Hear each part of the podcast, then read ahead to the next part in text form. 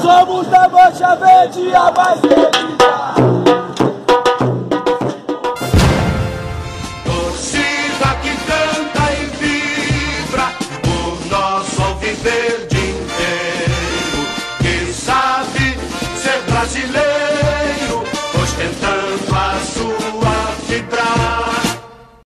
Seja bem-vindo e bem-vinda, você palmeirense, ao nosso podcast Notícias do Palmeiras. O Palmeiras pode ser campeão brasileiro neste meio de semana, caso vença o Atlético Paranaense amanhã, terça-feira, 25, na Arena da Baixada. Mas primeiro precisa superar o trauma da queda na Libertadores no primeiro encontro com o Furacão, após a queda nessa competição continental.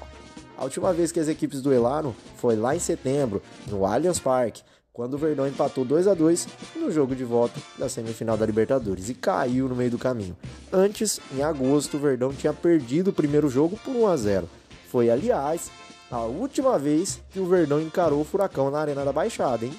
Agora, as duas equipes estarão novamente concentradíssimas.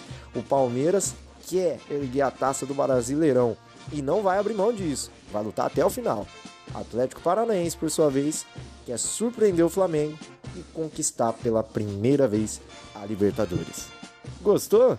Se você gostou, não esquece de seguir a gente aqui para você ficar por dentro e não perder mais nada das notícias do nosso Verdão.